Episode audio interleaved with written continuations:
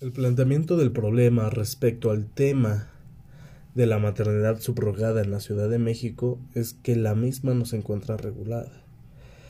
Inclusive hoy en día lo único que podemos encontrar a manera federal este respecto al tema es en el cuarto constitucional que justo versa en que toda persona tiene derecho a decidir de manera libre, responsable e informada sobre el número y el espaciamiento de sus hijos. Esto es nada más a nivel federal.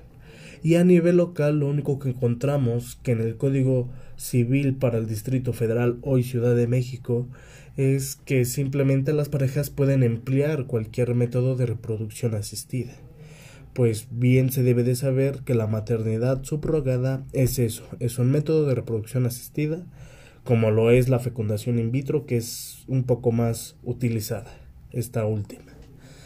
Entonces, siguiendo este tenor de ideas, si bien es cierto que todo aquello que no está prohibido está permitido, como es el caso de la, de la maternidad subrogada, este, también lo es que ésta al no estar regulada puede generar un sinfín de controversias, sobre todo en cuanto a las partes que intervienen en la misma, ¿no?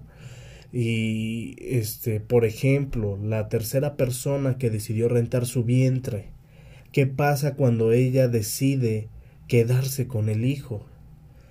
O sea, ¿el cuerpo humano puede ser parte acaso de del contrato?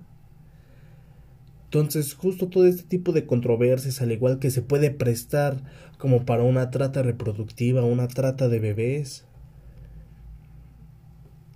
o, o, justo, o sea, todo hay una laguna legal ahí que por no estar regulada puede pasar diversos temas, sobre todo en materia civil, en materia penal y ni hablar de derechos humanos.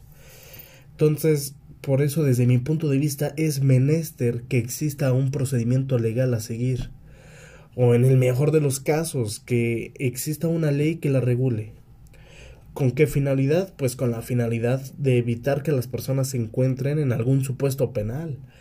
O, exacto, o sea, cuando sus intenciones únicamente era poder tener un hijo o una hija.